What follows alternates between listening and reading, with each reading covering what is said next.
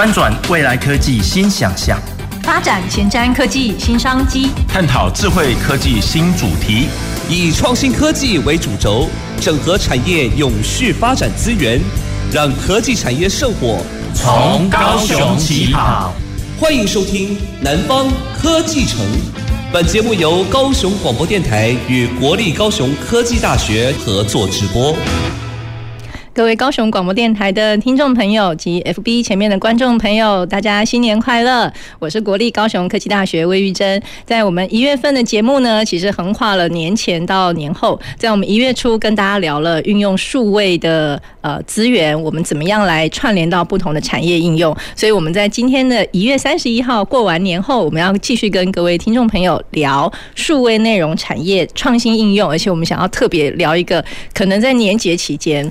大家应该也参与蛮多的，就是我们的游戏产业。好，这个游戏这个这个字眼呢，我想呃，通常哦，这个这个孩子们或即使从小到大，大家对玩这件事情都很热衷。好，所以游戏其实是一种方式。好，那其实，在今天的节目当中，我们也邀请到我们节目的好朋友啊，那爱费的狗。好，这个这个爱费的狗是一间公司的名字。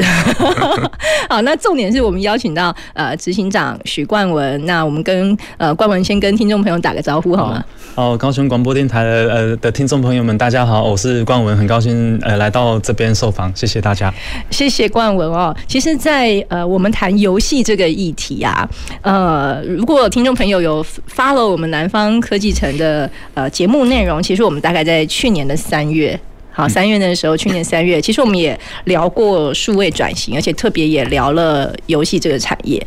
可是其实过了一年哦，其实去年我记得我们来聊游戏产业的时候，我们大家还是戴着口罩的，就是疫情正在进行中。哈，那现在呢，其实疫情稍微趋缓了，我相信游戏产业在啊这一年多来，好也有一些不一样的发展。好，那当然疫情的前中后还有。游戏产业到底近期有没有什么不一样？好，那游戏的议题、游戏的内容、游戏的转型，到底数位的议题如何在游戏这个产业当中能够做很多的串联，甚至是应用？那也是我们今天想要好好跟冠文一起来聊的。嗯，好，那就是那我们在开始聊之前哦，我们还是要温故知新一下。好，因为大家对于数位内容，好，因为我们谈数位内容，其实数位内容包含蛮多的。那游戏是其中一块。快，那冠文可以帮我们分享一下，您怎么来看待数位内容当中游戏的这个领域呢？数位内容哈，呃，其实数位内容包含的领域是蛮广的，只要是说呃你的设计啊，软体设计里面有牵涉到是说你就是去软体设计有包含的这些内容，事实上它都是数位内容。嗯嗯、那游戏的部分，它就刚好是也是软体嘛，它它也就是数位内容的其中的其中之一的分项，只是它可能。比较有趣一点点的形式，所以说可能大家会把数位内容就直接联想等于游戏的这个部分，可能是大家诸多的印象啊。对，其实蛮多诶，大家谈到数位内容，第一个就觉得哇，是不是在谈游戏？对对对。但其实有一些报道，有些报告，其实也特别跟我们提到，就是数位内容这个产业大概可能会包括游戏啊，好，那可能包括电脑动画，对，也是。但是其实动画似乎也有用在游戏。对不对？好，那也包括呃影音，好，数位影音的应用。那想想，哎，影音好像也有用在动画里。对，动画画面的呈现。对，这边的话可以说来补充一下，就是说，其实呃，我们这样讲好了，呃，如果我们具体的来讲，呃，其实电影、数位影视、电影这方面的话，电影在因为现在也有很多像那种就是呃就是。DTV 啊，或者说数位平台 OT OTT 的这种平台嘛，嗯、那基本上这些东西都是变成数位内容的一一一一块了。因为影视以前可能你只能在电影院里面用胶卷去放映嘛，嗯、现在你可能有个有个网络啊，有个平台里面你就可以进行播放，它全部都是数位化，不是像以前是类比嘛。嗯，所以这些也都是数位内容的一一个一个范畴。那我们具体来去讲。讲的部分的话，就是呃，政府的组织里面当然会有很多种啊，经济部、工工研院，然后但就工业部啦，就是它哪哪个部分领域去管的，有有，其实有还是有它权责单位有一些划分，对，权责权责单位有些划分，那可能技术多一点点的会是在哪部分？比如经济工工业局，啊，有一个有文化创意领域比较多一点，可能在文文化部文化局这方面的，嗯，但是必须要这样讲，就是说数位内容来来看的话，事实上它现在已经走不是像以前那种组织架构，它还是可能比较早期的架构。数位内容的话，现在的话，比如说现在已经有慢慢迈向数位化的时代。嗯动画动画里面事实上也很多是数位化的内容，那多一点点的，我比以以以游戏来来看的话，如果游戏是有强调更多的互动性，比如说我按了哪些按钮，它会跳出些什么事件，然后我做了什么闯关，有解了些谜题，它就播放哪些动画给我看嘛。嗯，好，那其实如果互动多一点点的这种元素的话，它可能就是游戏。嗯，可是如果里面的互动元素很少，它几乎全部都在播影片，我就可能按着哪些东西都一直播影片。那事实上这个比例，你你就很难去讲说它是动画还是游戏。所以事实上就是互动多一点点的，那多一点点更多的更多的以以互动为主轴这种，就是其实就是更加的游戏性比较丰富一点，比较游戏化的。对对对对对，没错。所以里面的话，我们可以从这里面去划分，是说有的是。叙事型的游戏可能是比较偏叙事型、故事剧情型的，哦，可能是去探索类型啊，可能是可能完全我就是从头到尾一直都是互动玩枪击，哦，它完全没有剧情，那我可能不不不不一直不一直就是过关体验了就得分了，对对，对啊，那如果我想要比如说有支线，好像我在做一个呃有叙事的过程，比如说现在是一个二战的游戏，有情境的，啊有情境的，那可能我过完这一关，它可能播放一段剧情给我。哦，也有这种，对对对，就是叙事搭搭配互动的前进这一种，哎，那它就是可以去完成一个这样的一个叙事的一个体验，甚至也可能会衍 衍生出很多比较知识型的或学习型的。对对对，所以说，其实，在游戏里面，慢慢的就是有 透过游戏的包装去阐述一些我要叙事的内容情境，然后它可能是教育性的，可能是比较严肃性的，嗯，好，等等等，事实上，这些都是数位内容所包括的范围。比如说，如果我用互动的方式去包。包装我，比如说我们有在做工业模拟教育训练嘛？对，那工业模拟事实上这个是比较严肃的题材，可是它还是数位内容的一个一个一个包含在里面的范围，因为它还是有透过互动去教教你怎样去组装啊这些软体应用哦等等等的，是这也都算。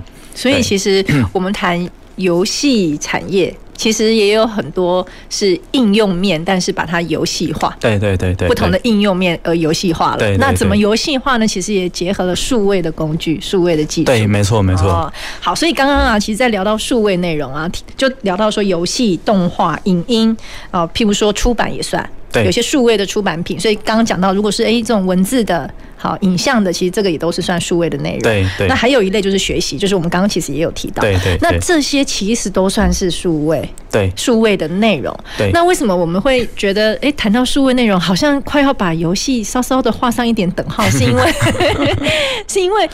现在连学校我们在谈教学创新，也要能够勾起呃学生的学习者的学习动机。那我们就发现，就是说要能够勾起那个动机哦，其实玩是一件很重要的元素。怎么样让这件事情觉得有趣，然后会想要继续的玩下去？那游戏就是一个人的天性。对对，某种程度就是说。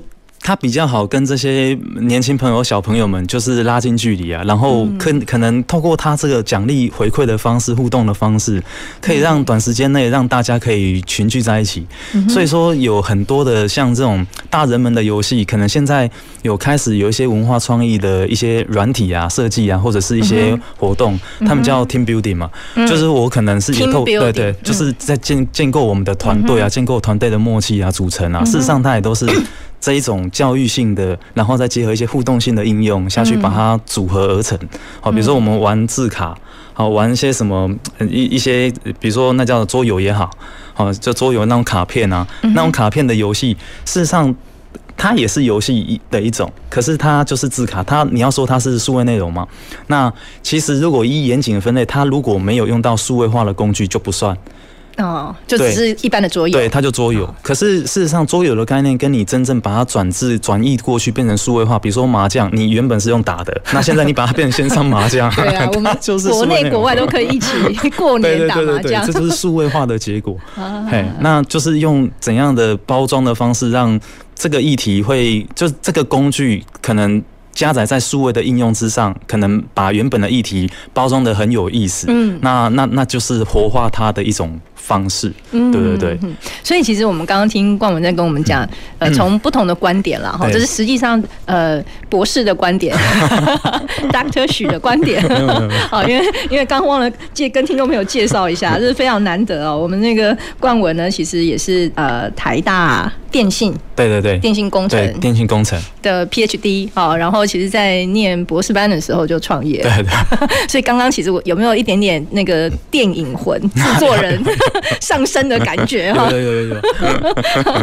好，所以其实呃也蛮有这个对，我相信对于技术的应用、技术的呃这个跨域的应用，还有包括数位内容，好跟产业的连接，其实也有蛮深的参与。对，那其实刚刚在聊啊，其实已经稍微跟听众朋友聊到呃数位内容里面，特别在游戏这个产业，科技的运用了。对，好，所以其实可以再跟听众朋友，我们再稍微再重整一下，有哪一些技术面的呃发展，其实已经呃在游戏产业里面应用的相当广泛，或者是还持续在。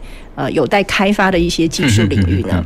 对，像以游戏领域来看的话，我们本身像我们本身是早期我们都在做 VR 啦，VR 游戏相关的。早期对，比较早期，已经出现“早期”这个字眼了。对，对我们来讲，就新创厂商，我们五年了嘛，也是第五年了，所以说也变老创啊，这个。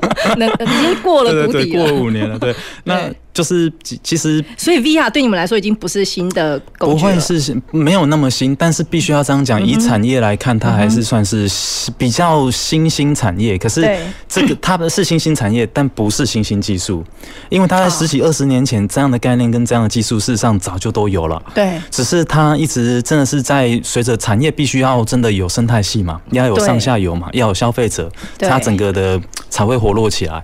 所以其实我们在看说技术跟这个游戏，或者说技术跟产业的发展，就是游戏产业或产业的发展，那一定会是你这个产业链里面是没办法缺一环的。对，所以科技跟游戏的发展，事实上这个具体来讲，科技一定是推动我们在做应用，对，好去做领域的翻新，呃的很重要的一环。科技始终也来自于人性嘛。你看我们这句话好深得人心哦，对对对，真的很好用，真的。你要满足哪些就是有趣的心理，那你要调动他的那个更多的想法或欲望，那你可能哪些技术，新兴的技术就会一直不带的一直出来，比如说 AR、对 AR、VR、对。AI 嘛，或者是说像现在的，比如早期可能呃我们在任天堂时代的时候，你可能未出来的时候，哎，可能带个什么东西甩一甩，然后后来现在变健身环摇一摇，那些东西事实上都是感测的一些原原运用。运用嘛，IoT。对，那它可能里面也有一些智能的一些 sensor，那可能就 AIoT 的 AI 再加 IoT 的一些物联网的一些应用。好，那其实综合起来部分的话，呃，以比我举例以呃游游游戏来看，呃，以 V 比如说以我们早期在做的 VR 游戏来看的话，因为当时候 VR 游戏或 VR 的电影。其实早期我们是从电影开始嘛，那从电影我们会发现说，哎，其实这样的东西你把它做成游戏性、有互动性的话，那一种感觉会是不错的。电影把它转换成游戏，对，其实这个概念事实上，比如说，哎，电影以以前我们以往不是都只用看的吗？对，都只用看的，你没办法动它。那现在，如果你能透过眼睛眨啊眨的，它变成另外一个剧情，或者是你透过手去点哪些东西，你可以选择，或者说你进行一个趣味的互动完了之后，这个影片突然跳到另外一个剧情，或者是他他是这个电影不会是很僵化的。好，这样子去看的。可能自己好像变成电影的对，你是其中一个一个角色。对，你是一个参与者，然后这个电影会给你互动回馈，它剧情可能会变，会不一样的，那就会产生分支，会分叉。事实上，这些都是技术会影响你内容设计的一环。那在游戏产业里面，就是看到说，哎，当时候 VR 的技术的话，它是有一个三百六十度的一个技术。嗯，哦，就是我站在前面，以前我们看电影的话，只有你前面。只有你正前方，哦，这个可能 Full HDR 一九二零乘一百一零八零的 pixel 可以去看而已。但是现在你戴上 VR 头套的话，它是环景的。嗯哼，嗯哼你可能四面八方你都会有一个可以设计的内容。嗯，那这个部分就是它的有趣的地方了，因为。以前你可能只控制前面能出现影像，嗯、现在你后面可能会有敌人，是不是感觉真的敌人在后面追的时候，你会？那你的情境是很很很，它是很融入，它就是等于说就是真的很融入那个沉浸式的一个体验，它不是一一般的二 D 立体的的平面的那那种体验而已，它是一个三 D 具有沉浸感。那它到底还是算电影，还是它就是属于游戏了呢？其实这个部分也说的话，就是说就是看我们要怎样去界定它，因为。就是你要看他互动多或少。如果他从头到尾一直在播放一些既定叙事的内容的话，其实你没有参与，你没有互动，他就是只是它是有沉浸式体验的电影。对对对。但如果有那个互动性，而且那个互动性就代表说，它既然是一个游戏，又是互动性，代表它不一定一定要到某一个场域去哦，它可能在自己的。对，熟悉的环境也可以参与的意思。可以，可以。是事实上，这跟就是跟他的书、他的内容的编辑的方式，想要去怎样设计有关的。对，跟内容的编辑，跟刚刚讲的一些装穿戴式的装置都有关系。比如，比如举个例子这样讲，如果我们戴了 VR 的头套里面来看的话，那你可能想要享受一个比较很巨型的那种呃电影画面呢，它是可以的嘛？那你从头到尾你在 VR 的环境里面，你一直。去看这个大荧幕，它不动，你你跟你坐在电视机或者坐在电影院一样啊，对，它没有互动性，它就是电影。对。但是如果今天你你的这个内容的设计的话，它是真的，比如说呃，这个有僵尸哈，会有哪些敌人，它是真的会冲过来你前面的，跟你是近距离会对望，甚至会 touch 到你的那种，那你可能要闪。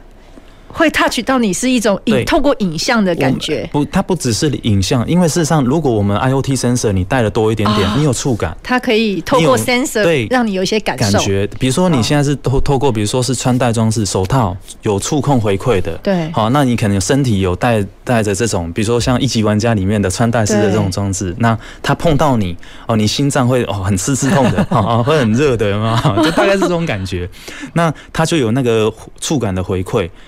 那那这样子部分整个玩起来部分，它是很立体的，所以它不会是只有二 D 平面你在看一个东西。所以它那个时间性呢，它会不会就是说，呃，也。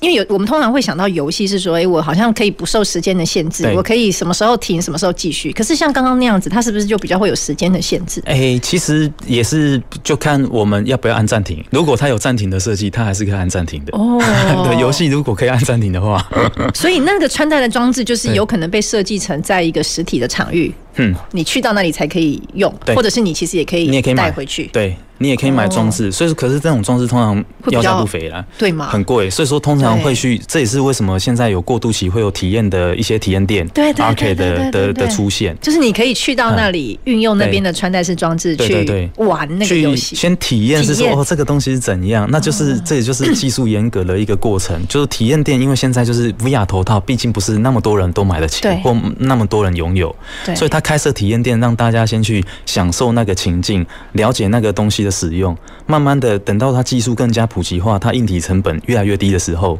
它就可以慢慢的到啊普罗大众的生活里面更加的 popular。所以那个是体验店，算是一种过渡期。所以它就是一种科技的对发展过程里面很重要的一个环节。所以为什么科技跟游戏它会有联联联动互相关？因为一般大众不了解新的科技或新的玩法。新的情境可能是怎样表现？那它就是要有一些 example，可能是一些 exhibition，就是展示的一些中心，然后体验店让大家先去。哦，观看这个有些体验店进去，你做体验，它也有时间，然后也有门票嘛。要要要哦。其实早期跟看电影也蛮像的，很贵，早期很贵，现在越来越便宜了。对对对。而且用体验店，你不用一次把这些设备买回去，就代表就是说，其实代表就是说，其实技术的进步其实还是蛮频繁的。对对对。所以他又透过在体验店里面呃更新它的装置，更新它的内容，更新它的互动性，其实它那个频率也比较能够掌控。对，但。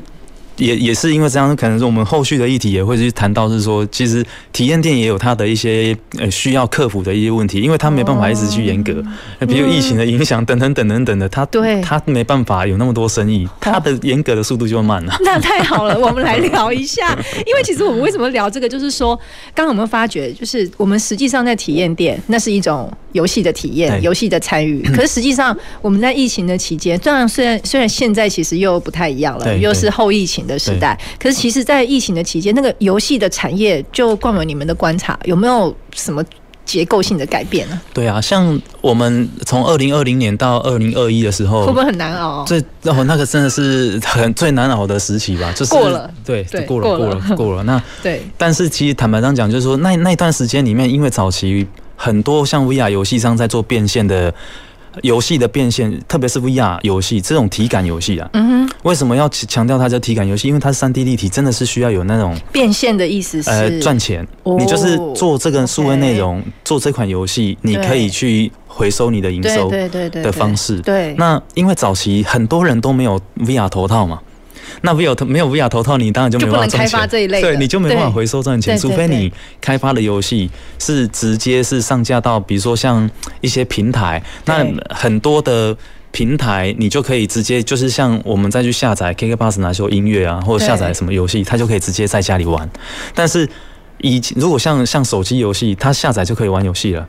可是你 VR 游戏下载，你还有头套。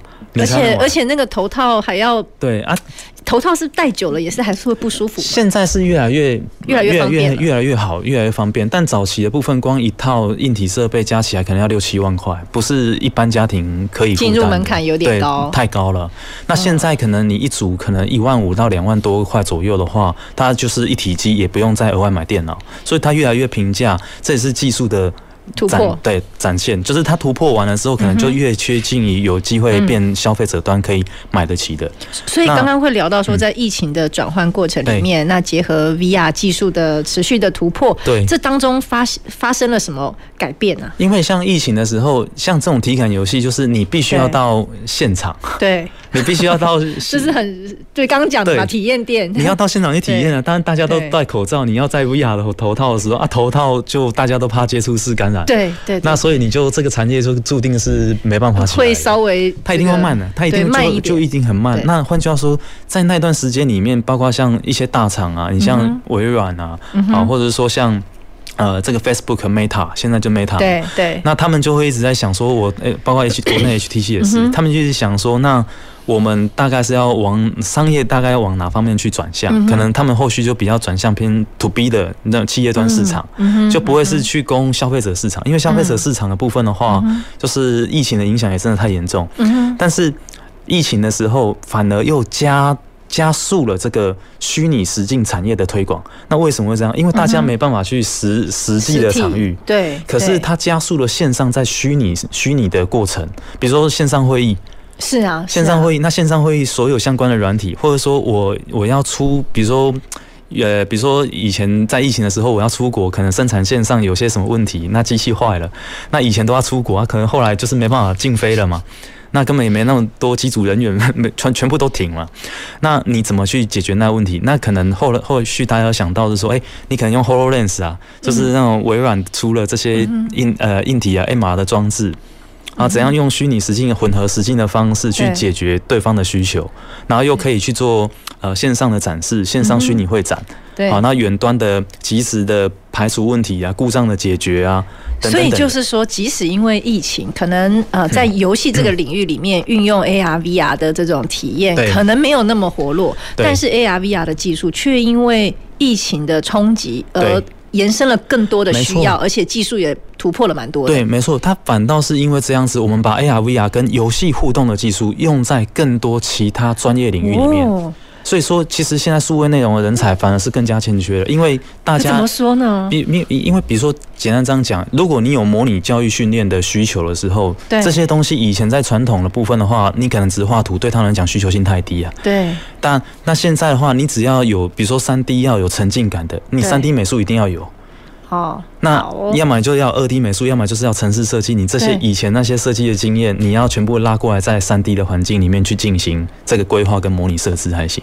嗯，那以现在我们不是在讲说 AI 绘图吗？对，那些东西包括现在是还没有那么成熟，就是说你 AI 要把它变成三三 D 的这种制作的过程，那三 D 模型它不是现在品质还没有那么好，那有预期有一天可能还是会被解决啊，但是。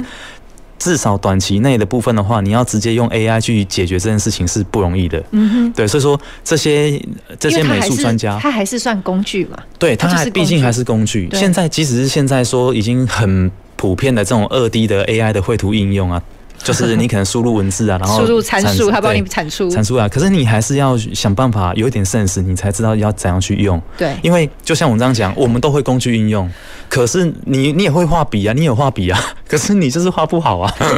所以就是怎么样培养出那个有 sense 的人才，对对对对，能够应用的那个人才才是关键。因为对原子笔大家都有，画笔大家都有，但是你就画出不会比他好看啊。好了，那就是工具要好好运用，但是人还是要好好学习。没错没错。所以其实刚刚就是听起来，呃，疫情的冲击其实让以往我们认知的游戏产业看起来其实做了一些转型。对，而这个转型或许呃不能说这个长。长这个短痛长多不一定是这么讲，嗯、但是其实就是呃危机也是转机。对对对。好，所以刚刚提到呃，除了我们以往在游戏这个产业做的很多的开发，好，那其实也做了很多跨域的应用。好，譬如说可能有一些是在教育训练上，好，有一些是呃跨国要做维修或是医疗，其实他也把虚拟实境用呃用在不同的领域。对。但是其实也因为。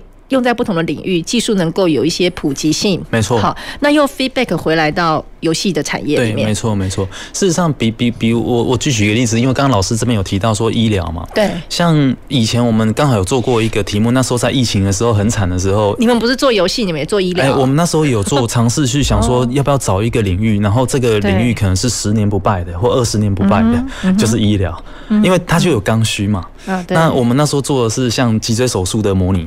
训练很硬，就是说你真的要跟像高高一的老这主任啊，或者就是要跟他们学习，看说这个脊椎手术要怎样去开刀啊，去跟他们学习这整套的过程，然后把它转变成数位的内容，对，然后去进行模拟建制。那比如我这样讲，那如果是头，比如说我们之前要讨讨论是说你要做脊椎呢、脚部呢还是脑部呢？脑部是最难的。因为脑部血管太多，那你在动手术的过程当中，你一不小心，可能他这个病人就就就就走了。那所以说，就是而且另外一件事情就是说，每个医生在想象这个三 D 画面，我们在两个在沟通的时候，你想的跟我想的可能不一样哦。我们没有共同的画面可以看。没有，没有办法。那就是说，我想的，我所以说你会看到以前像白色巨塔或医龙，还是说他们就会用脑子里面想，脑子想那个图，就是去比，但是。凭空去比，可是我想的跟你想不一样。那现在就是透过 VR，它是把它三 D 立体化完了之后，然后我们再进行多人连线。嗯，我做术前导览运用，可以是一次跟所有的医护人员直接用这个东西进行术前导览的手术模拟。所以它的呃，在手术进行过程里面的。呃，盘点跟确保手术的成功率，其实是会有帮助的。等于说是我一开始，比如说我在看 X 光片的时候，那我就把那个切片直接变成三 D 立体、三 D 立体化的东西的。那我就直接从三 D 立体化的东西带着 VR，我们就直接开一个事前会议，对，手术前会议了，术前做进行术前导览。对，那导览我就是说我的开刀的路径要怎样走，对，那要避开哪边，大概是这样。所以其实，在即使在疫情期间，好，但是我们透过这样子的专案跨域的合作，对对对，其实也也算是一个很跨域的脑力激荡，都是尝试。对，但是尝试完之后，其实接下来我们关心的是，那这样子的呃可行性或。因为等于是跨到医疗嘛，那其实医疗是一个很很专业的领域，它是不是也会有可能 feedback 回来游戏的内容或游戏的技术应用，对不对？会，绝对会。嗯、所以说，包括说触感的应用等等等很多的东西。OK，嗯、好哦，那我们稍微休息一下，我们下半场回来继续聊。走进时光隧道。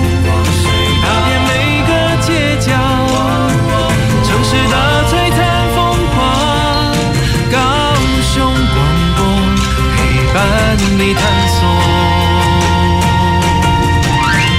FM 九四点三。哎，哎，先生，你卫生纸不开？No，不用，我有自备餐具。先生，请问要买购物袋吗？No，不用，我有自备环保袋了。啊，喝完可乐真畅快。No，可乐罐要记得回收，不能乱丢哦。哦，不好意思哦。减少垃圾量，生活处处可省钱。家中太换的电器、家具和衣物，可以转送给亲友或社服团体，让资源活化再利用。资源回收要做好，垃圾减量更环保。高雄广播电台邀您一起实践绿色生活。亲爱的民众，即日起，行政院主计总处将办理家庭收支调查，派员到府上进行访问。访问项目包括家庭收入、支出、设备及住宅概况。调查结果仅作为整体统计分析，提供政府制定相关社会福利政策参考。您的个别资料我们会妥善保密，绝不外泄。谢谢您的配合。以上为行政院主计总处广告。听众朋友，一氧化碳无色、无臭、无味，只要吸入极少量，就会导致中毒甚至死亡。所以风再强、雨再大、天再冷，也要小心防范一氧化碳的中毒哦。使用瓦斯器具的时候，一定要记得打开生命之窗，让空气流通哦。大家好，我是陈怡婷。欢迎继续收听最关心您的电台——高雄广播电台 FM 九四点三 AM 一零八九。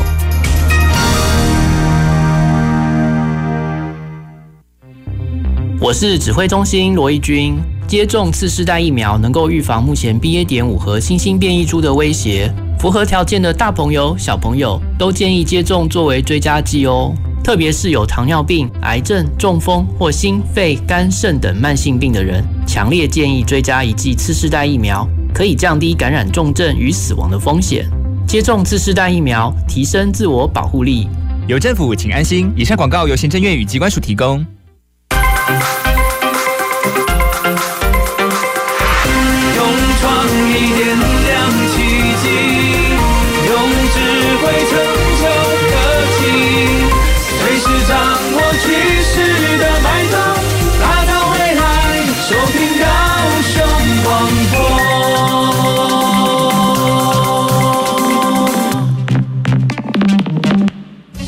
前瞻的，未来的。您现在所收听的是提供您最多科技产业新知的南方科技城。各位高雄广播电台的听众朋友及 FB 前面的观众朋友，大家好，我是国立高雄科技大学魏玉珍。今天一月三十一号过完年了，还是跟大家新年快乐。那在今天的节目，我们很高兴可以邀请到好朋友冠文一起来聊游戏这个产业。而且我们刚刚聊了好多，在数位内容产业的技术发展之下，现在的游戏产业有没有什么不一样？好，那刚刚，其实刚刚在聊疫情的过程当中，呃，我们有几个不同的观察。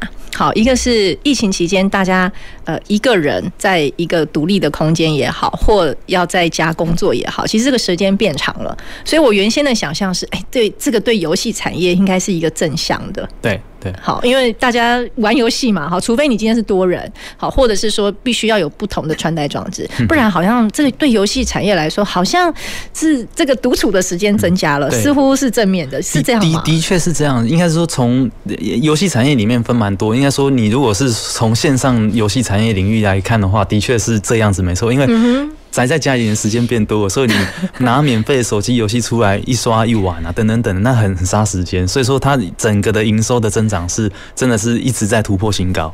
那但是在有关于像那种汤姆熊啊，那种有场域的啊，那就肯定完蛋。要要有实体的，而且可能会有多人使用过的 这种。像桌游啊，那也是泛游戏的一环的，等等等的。那这这一种可能就有牵涉到实体互动或体感的，可能都没有那么好了，因为就没办没办法，甚至连迪士尼都关门，没办法进去玩。真的有史以来没有见过。对啊，对啊，其实都没机会。其实好多都没有办法想象到，但我就觉得说，其实对游戏这个产业来说，是不是很需要的？因为内容是游戏能否成功的一个关键哦。对，那它是不是很怎么样需要融入不同的创意？对，像内容这一块，其实，嗯，也，我觉得这个也是我们台湾的，应该是说，所有的在做创作领域的朋友的一个大好的机会啦。其实它是一个好机会，因为这指什么样的状况是个好机会？对，应该是这样讲，就是说它不会是受限于说，因为假设技术大家都是在这个在这个世纪或在这个世代里面，技技术水准就差不多是这样子的话，总有一天我可能领先你一两年，那或领先你两三个月而已，那总是大家会齐头是平平等的。那平等完了之后的技术，那。当然就是内容分胜负啦。哦哦，那因为硬体或是或者是这些技术，IoT 啊等等的 AI，总总是你看，像以前可能你用图片去生成 AI 的这种东，那是 AI 去生成图片这种东西，对，可能没办法那么普遍。你画画可能就很难。可是现在一一件网，每个人都会，每个人都会做这件事情。那它的这个技术就是普及化了，等于说有跟没有他是已经 你没 don't don't care。所以就是说，对于技术觉得这个进入门槛很高的朋友们，或者是呃还在。参与数位内容也好，或创意设计也好，就是设计这个领域的学生们，其实也不用太紧张。对，就是技术工具它呃，随着产业的竞争或者技术的发展，它承承受度到了，大家其实可以普遍的运用。就像斗积木一样，会有蛮多的呃软体或技术，它会有一些让你可以组合式的。没错，没错，没错。所以说，像一般现在可能业界在用的软体，可能在学校大家就应用，可能大三、大四就用的非常熟透了，嗯，就烂熟了。所以说，其实那个技术门槛在。呃，在游戏领域，它没有到真正那么差差别那么大，但是你要做的部分是细节，比如说就是你的城市优化的细节，它是工具的工具的应用的娴熟度跟你的你的细致度，不是比拼会跟不会了啊，它是已经是九十趴跟一百趴的高手的的这个一百分的高手的的差距。刚刚用到一个词，就是要够细致。对对对，它是这个这个部分在比拼那个细致度啊，或者说我的技巧、我的优化、我的速度啊，我整个的游戏的效能呈现出来渲染的那美感、质感等等等等的。但是跟呃这这些东西技术总是可以，就是会有一定会有消长，但是创意的部分，它的整个的 leverage 可能，比如说我的一个好创意，它可能直接补足到一百趴。就是一百倍的。有什么例子啊？嗯，或者是业界大家在推的时候，举举举个早早期例子好了，比如说。可能大家都会 App，刚 App 刚开始兴起的时候，那个愤怒鸟大家就就就是最爆红嘛。那其实一个小 idea 就好了。对，他也没有是说只有他会想出来，别人想不出来。因为就是一个弹弓的小游戏嘛。对对对。但是就是它就是一个小巧精妙，但是就是一个设计，它不会太难。可是你有没有想要去这样去做？那技术事实上大家可能都会的。可是这很难呢。我们其实好多的节目里面聊到产业的议题的时候，大家聊到最后都会发现。创意很重要。对，那我也我相信，在游戏这个产业里面，技术的成长、齐头式的成长，那这个大家都会都会共同的发展跟娴熟使用。但是，其实怎么样让这个差异化产生？对，那这个能培养吗？那其实坦白讲，老师你要这样讲。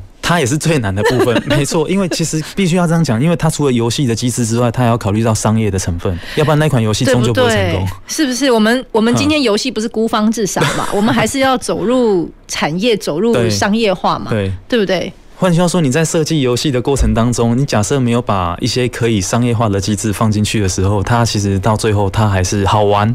可是就是玩不久，就买，我没有人买单呢。嗯，就是你可能就有有可能是玩不久，有可能是完全没有人买单，没人支持，那产业就不会有了。所以回过头来就是说，刚刚冠文跟我们分享的都是在冠文这这么多年来，哈，从念 PhD 一直到现在，这样加起来投入游戏产业多久？有快五六年有了，六年有五六年了哈。那其实在这个一路以来，刚好也正逢呃，他刚刚讲早期的。VR，对对对，就是 VR 在游戏这个产业已经不是新技术了，而是大家其实蛮常运用的，甚至也很呃比较普及的，在很多的体验馆哈，那进入的门槛也比较低了。那现在我们可以说是呃，刚刚讲嘛，游戏也分很多种，有电脑的游戏、线上的游戏、商用的、家用的，其实都有。啊。那其实，在这些呃游戏。发展的过程里面，我们可以说它其实算是一个呃后疫情时代。好，对你们来说，你们有没有观察到或看到游戏产业一些新的规划或新的布局，是可以跟我们听众朋友做一些分享的呢？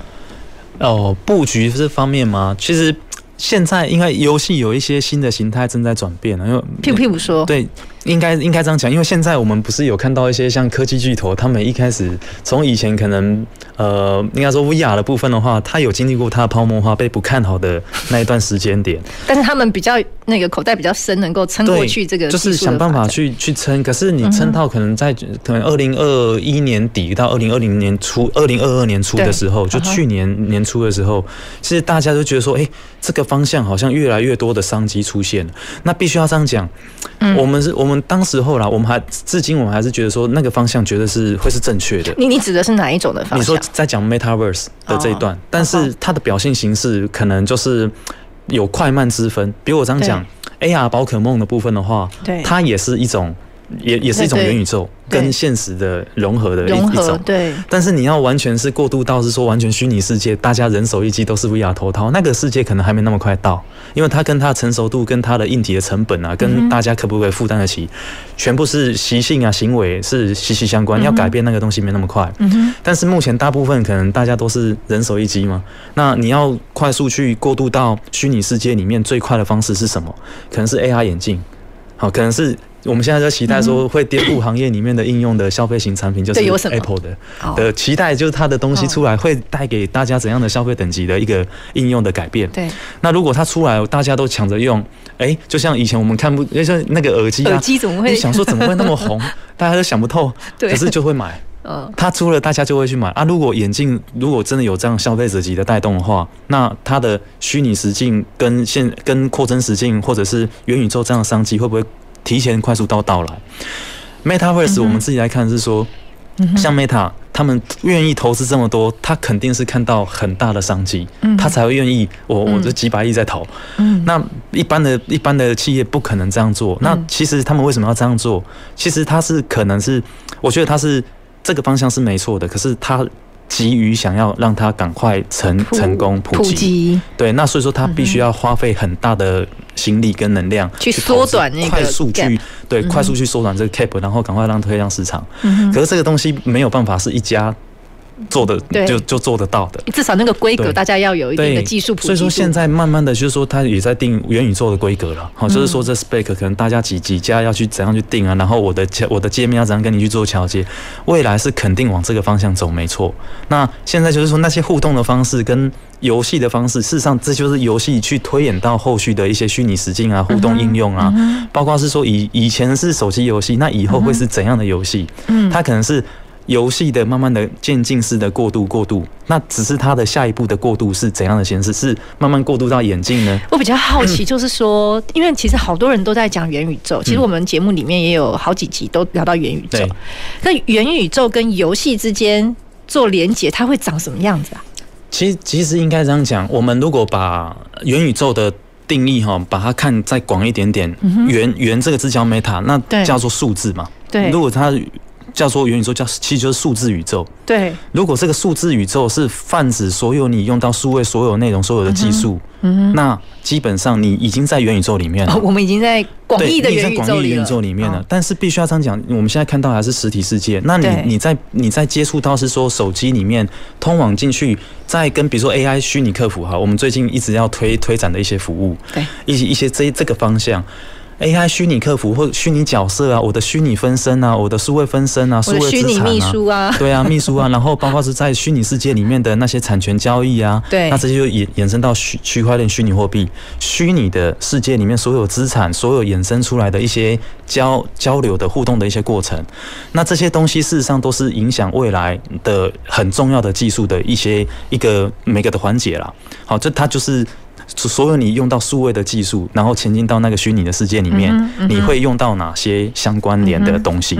那我们我们对它，我们我们自己来看，就是说，的确，如果大家把元宇宙定义成是比较狭义的，就是它带 VR 才算，那永远是没办法那么快。嗯、我只能是说，十几二十年后还不一定会成。哦，对。但是如果你把这个广义一点点来看的话，它不一定要做到全身虚拟啊。对，它可能是一部分虚拟，一部分怎样的来看？我可能投，比如说这个屏幕，我可能直接这样看，我就可以投影，好像有一个屏幕是这样在看的东西。对对对。那这样也是啊，就是虚实怎样去融合。那这样子的虚实运用就可以结合很多游戏的元素了。对，游戏元，因为其实光这边有东西，你去去点它，有趣味什么东西，哦、其实以后这边的东西可能我们只看到实际的，没有看到虚拟的。那虚拟的出现的话，可以这边可能也是一个商城。那我们现在的电台的录制方式，它有怎么样可以也是虚实整合？对，有有可能啊。比如说虚拟主播就是 VTuber 的一、哦、一种嘛，就是你在这边讲话，你在你虚拟世界也有你的分身正在那边讲话，嗯、但是 这个这个的玩法就是说。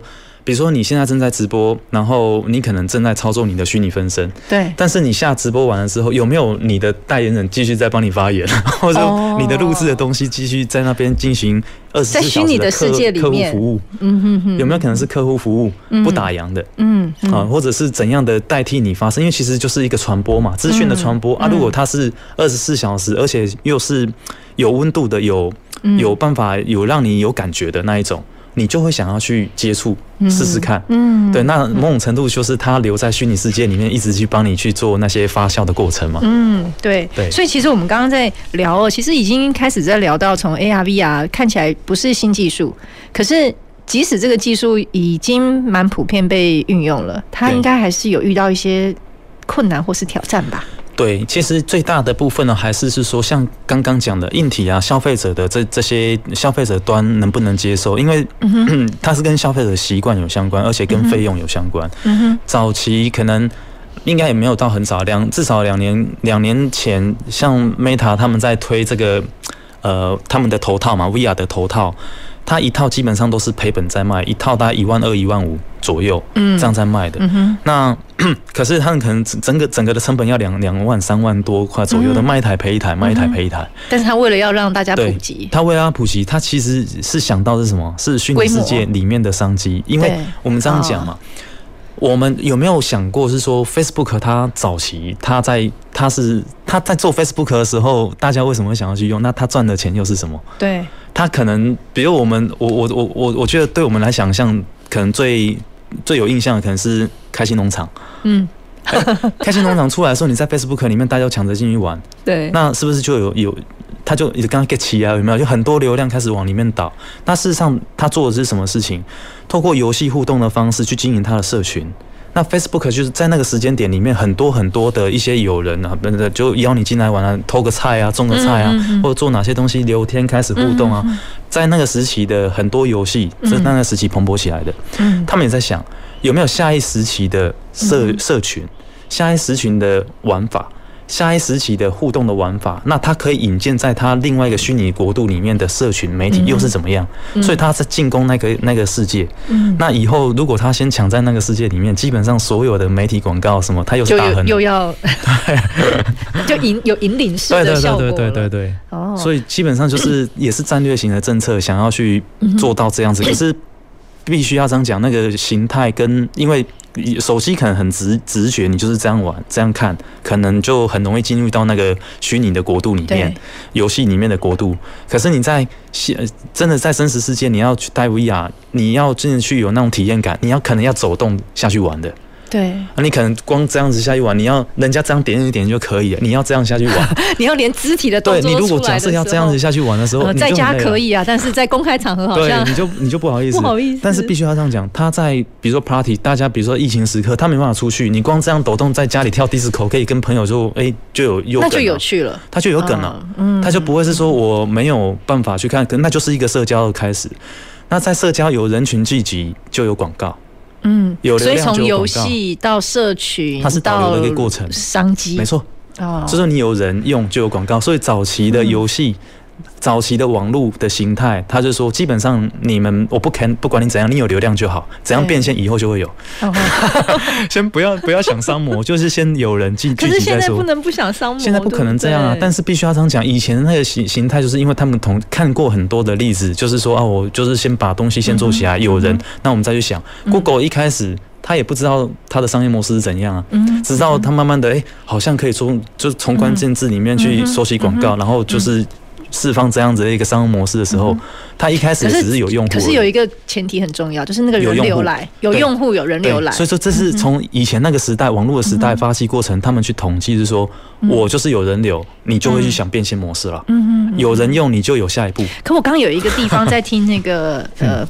冠文聊的时候啊，我有做一下笔记，对，就是我很好奇哦，就是刚刚在聊说我们很多的体验，好，那可能从这个游戏的过程里面，有一些是呃技术的延伸也好，或使用对象本来是对企业、对，对个人，这中间有一些差异。那游戏呢，通常我们觉得游戏好像是对个人比较多，也有游戏是对企业的吗？游戏对企业吗？呃，游戏对企业。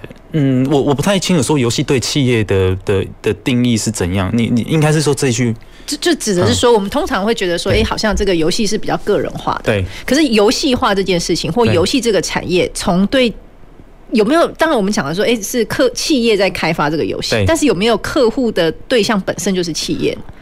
有啊，当然会有啊。比如说像公关活动行销公司嘛，像我们就很多接接触到这种 B 端的市场。对。因为比如说他想要带领他的，比如他今天想要经营经营一个夏令营，那经营夏令营里面要有好玩的游戏，然后带领大家一起去玩，他就会他就想要去买这种东西了。那他就需要客制化他的。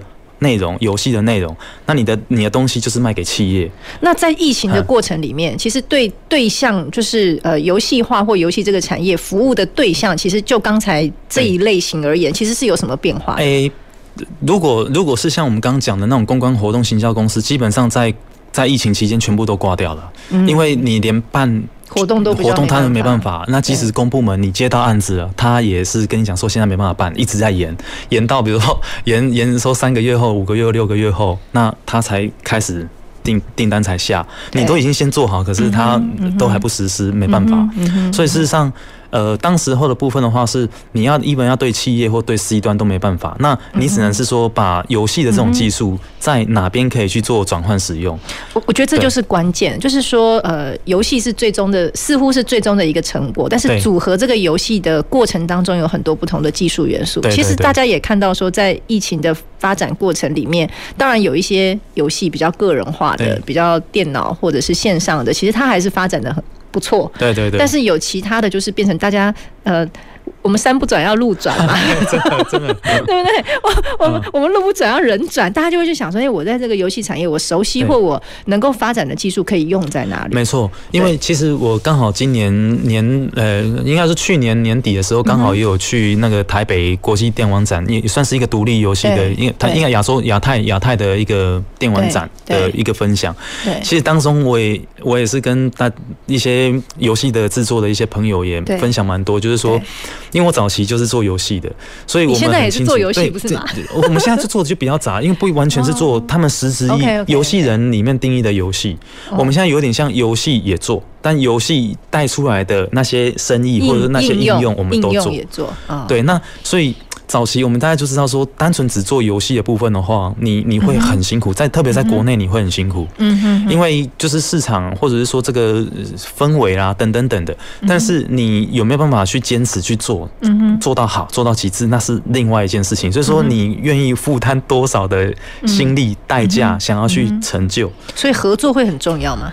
合作，哎、欸，肯定啊，因为如果一开始像独立游戏工作者，其实他没有什么太多资本。如果你没有办法找到一些志同道合的合作伙伴进来开发这个游戏哈，基本上成功机会会越越来越低的。因为有有那种。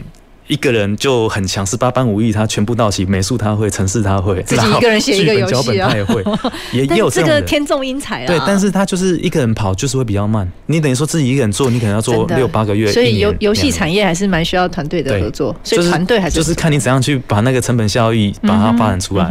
对，但是他厉害的人还是有办法把这个东西组织起来的。嗯嗯，对。哎，那刚刚从 AR VR 就一路这样聊过来了。那您看到就是冠文看到就是说，其实 AR VR 应该现在的。技术成熟度，呃，应该是说普及度也确实提高了蛮多。有没有看到就是在游戏上面接下来的一些应用或者是发展有一些不一样的地方了吗？如果说不一样，不一样倒是嗯，比较不敢说。应该没有是说具体的不一样，smooth 的改变，对，它有点像是说水到渠成，因为就是有点像是说我们现在知道是说可能没有办法有那么快就进行 VR 的游戏，对，好，所以说有些它往译文往译文创作去，它可能是一种互动的装置艺术，但是它互动的多一点点的话，它就变游戏了。啊，事实上我们也不把嗯那种艺术的呈现单纯是，其实它也是游戏包装的艺术，游戏互动做出来的互动艺术。好，比如说我点这个东西，它光哦就很灿烂的发神光，然后可能是在哪个节庆里面做哪些事情，对，它是一个艺术展，而且你是收门票，很雅致的。但是它有互动性，带了带了点互动性，就有一点游戏的概念。啊、它，有它有故事剧剧情带入进去，比如说这个氛围，我我进去里面可能是一个沉浸式的展馆。嗯，好，那就是我们接下来想要去做的。哎，比如说这以为是个沉浸式展馆，你有没有可能一开始进去的时候，你可能是呃透过一个 AI 影像辨识技术，你跟一个 AI 的虚拟人去进行打招呼互动。互动完了之后呢，你进去到这个展馆里面，所有的地方可能都是有透过 AIoT。Sensor 啊，或 AI 的一些辅助，嗯，然后去搭配，比如说全全息投影啊，等等等，去营造这样子一个沉浸式体验的展馆。嗯哼，好，那它可能是你要把它看成是说它是游戏呢，还是它是一个、嗯、一个园区，好像迪士尼的一个、嗯、一个乐园乐园式的那种感觉，它是一个艺文气息，对，比较浓一点点，对。那这是这些其实都是游戏的包装的一个。转型再推演，然后更加文创艺术的包装，综合的一个展现，因为它有 AI，有文艺，有创有创作，然后有游戏性，然后它又有话题。哇，感觉有没有最近这样的展览可以参加？对，这这个部分就是还还要赶快去去做，因为其实这就是后续主要的推演的方向。因为说我们后续假设有有机会去申请一些内容啊、补助啊、文化部的一些奖，其实大家就是会往这个方向去进行。去去申请这个制作啦，因为这个东西大概就是可能综合技术的一些应用，那它可以呃推演出来的一些新形态的一些互动或游戏的体验的方式。嗯，所以其实光文这跟我们聊到现在啊，其实就发觉说，呃，在疫情的过后，应该累积了这段期间技术的呃，应该是说大家共同性的成长，对对对对。然后那再加上疫情期间，大家对于呃很多科技的运用、装置的运用。虚拟实境的融合，其实也更习惯了，对，所以其实有更多的可能性可以被开发，而这个可以导入很多游戏的这个有趣的概念、互动性的概念来，对，所以就更显得刚刚提到的人才培育的重要了，对，没错。所以来来来，我们要给大家激励一下，有志想要跨入游戏这个产业的，或现在还在学的哈，为什么这么讲呢？其实呃，光是设计这个领域，嗯也有很多不同的设计。好，我们去年三月也有邀树德的老师来，好，游戏动漫的这个呃领域，好，比如说我们高科大，我们也即将在今年的八月有创新设计的学院啊，也整合了我们的文创系跟公社系，其实也有很多的应用面会融入呃数位的技术以及呃不同的情境之下，对展这个我们讲的是开展出来的。所以对于呃还在学也好，或还在这个业界的呃年轻朋友们，有没有什么建议？对，我觉得老师这个这个题目真的非常好。其实现在哈主流方向其实就像刚刚我们讲到。就是在讲跨域整合了，嗯，因为像刚刚讲的，呃，我我们想象当中那个可能现在还没有的那种沉浸式展馆的体验，它也是透过很多种像译文啊、科技啊、技术里面跟游戏创作领域整合在一起，里面给人家的呃感受。那你如果是要一个整沉浸式的展馆，你可可能是你是不是也要有一些可能木工啊或美术的一些一些设计等等等的？事实上，跟室内设计、跟文化创创造、跟各个不同的领域，它完完全全是有办法是融合在一起的。所以，其实未来的部分哦，每一每一行各行各业，它不会是单打独斗的，因为你只有单打独斗，你永远只会你那个领域。所以其实。整个把它用起来，它新鲜的东西或新的产品，它的那个那个呈现会是更好的。那换句话是说，每个每个领域的学子都有各自的机会，不用觉得是说好像嗯不不行，好等等等的，其实都都有它的大大机会在了。OK，所以其实都有它的机会在，而游戏呢，其实就充满在我们的生活当中，要好好的挖掘跟享受我们生活当中各式各样不同的游戏。那当然，游戏这个产业，我必须说，我对它真的彻底的改观了。以前我我们我比较小时候小时候认为学钢琴的小孩不会坏，好，现在觉得哎、欸，学游戏玩游戏的小孩是。非常专业的。对对，其实应该这样讲，都是要花时间的。你你你玩钢琴要花时间，然后你玩游戏要得换获得奖金也要花时间，那不容易的哈。所以其实透过今天的节目呢，让大家知道游戏这个产业其实它有非常深的技术底蕴，而且需要跨域，需要创意，需要整合。好，那我们接下来也拭目以待，疫情过后，数位产业更多不同的展演。谢谢大家，谢谢冠文，谢谢大家，谢谢大家。南方科技城节目由高雄广播电台与国立高雄科技大学合作直播，感谢您的收听。